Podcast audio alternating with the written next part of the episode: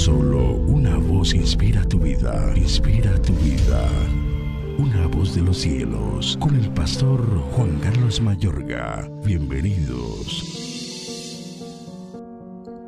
Esta era ya la tercera vez que Jesús se manifestaba a sus discípulos, después de haber resucitado de los muertos. Cuando hubieron comido, Jesús dijo a Simón Pedro, Simón, hijo de Jonás, ¿me amas más que estos?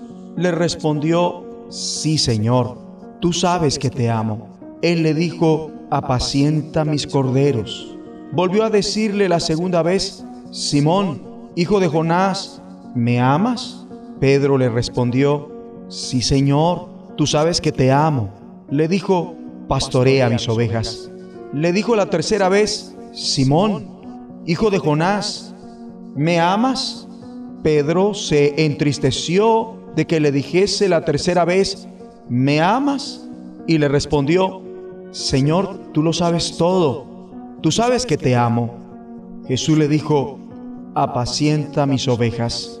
De cierto, de cierto te digo, cuando eras más joven te ceñías e ibas a donde querías, mas cuando ya seas viejo, extenderás tus manos y te ceñirá otro y te llevará a donde no quieras. Esto dijo, dando a entender con qué muerte había de glorificar a Dios. Y dicho esto añadió, sígueme. Evangelio según San Juan capítulo 21 versículos 14 al 19. Nos encontramos ante la tercera vez en la que Cristo se manifiesta a sus discípulos y la cuarta en total incluyendo la de María Magdalena. Cristo se manifiesta en lo normal de la vida cotidiana, en su simpleza, y cuando Él lo quiere, sin que tengas que hacer algo raro, Cristo te sale al encuentro allá donde estés.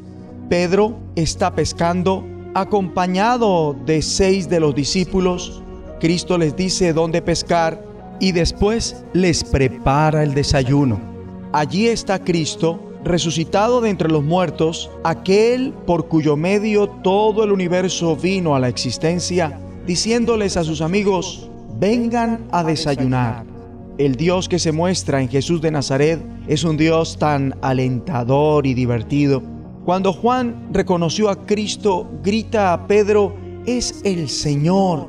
Pedro se pone emotivo entusiasta y lleno de celo por llegar a Cristo cuanto antes y tan pronto como Simón Pedro le oyó decir, es el Señor, se puso la ropa, pues estaba semidesnudo y se tiró al agua. En ocasiones, haremos ciertas locuras por causa de nuestro celo y nuestro fervor, pero lo que interesa es poseer un corazón invadido de amor y celo por Cristo los ojos de Pedro estaban enfocados en Jesús de Nazaret. Lo único que deseaba era estar con él. En la charla de Cristo con Pedro tras el desayuno, vemos lo que implica tener este amor apasionado por Cristo. Jesús le manifiesta a Simón Pedro, Simón, ¿me amas más que estos? Puede que estos insinúa a sus aparejos de pesca o a los otros discípulos. Sea lo que sea, Cristo lo estaba llamando a hacer de su amor por Él su máximo amor. Nuestro amor por Cristo tiene que ser superior al que tengamos por las demás cosas y personas. El celo de Pedro no había permanecido libre de pasar por tropiezos. Había negado a Cristo en tres ocasiones, por lo que Cristo le da el chance de ratificar su amor en tres ocasiones. Tres veces Pedro le dice a Jesús, te amo, hasta que llega al nivel de amor por Jesús de Nazaret adecuado Cristo le concede a Pedro una señal sobre cómo su amor por él y por su iglesia va a ser algo muy costoso, tanto que de hecho le costará la vida a Pedro. Cristo profetiza, cuando eras más joven te vestías tú mismo e ibas a donde querías, pero cuando seas viejo extenderás las manos y otro te vestirá y te llevará a donde no quieras ir. Aquí tenemos el indicio anticipado del sufrimiento de Pedro mediante la crucifixión. Ser seguidor de Cristo es una decisión peligrosa.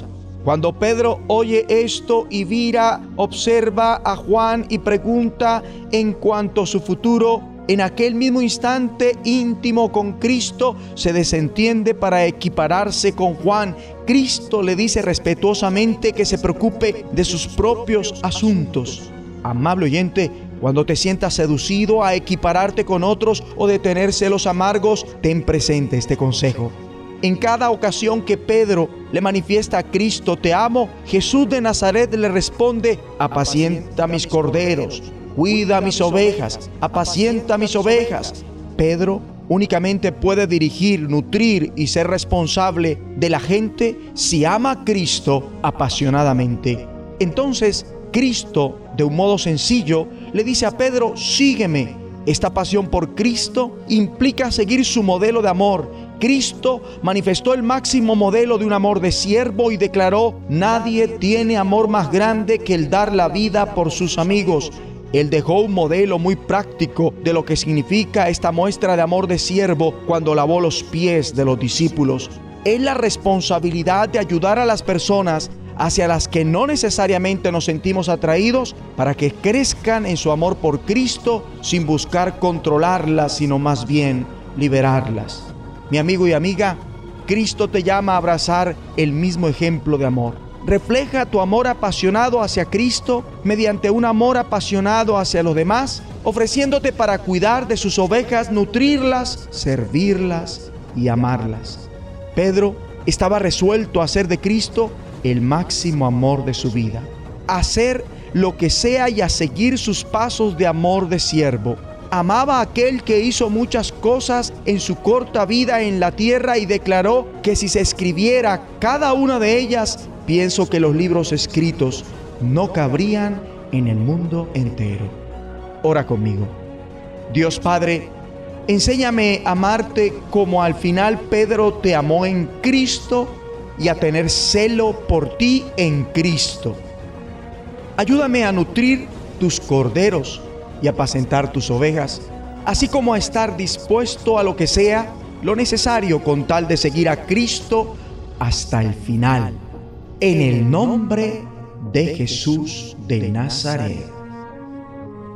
La voz de los cielos, escúchanos, será de bendición para tu vida. bendición para tu vida.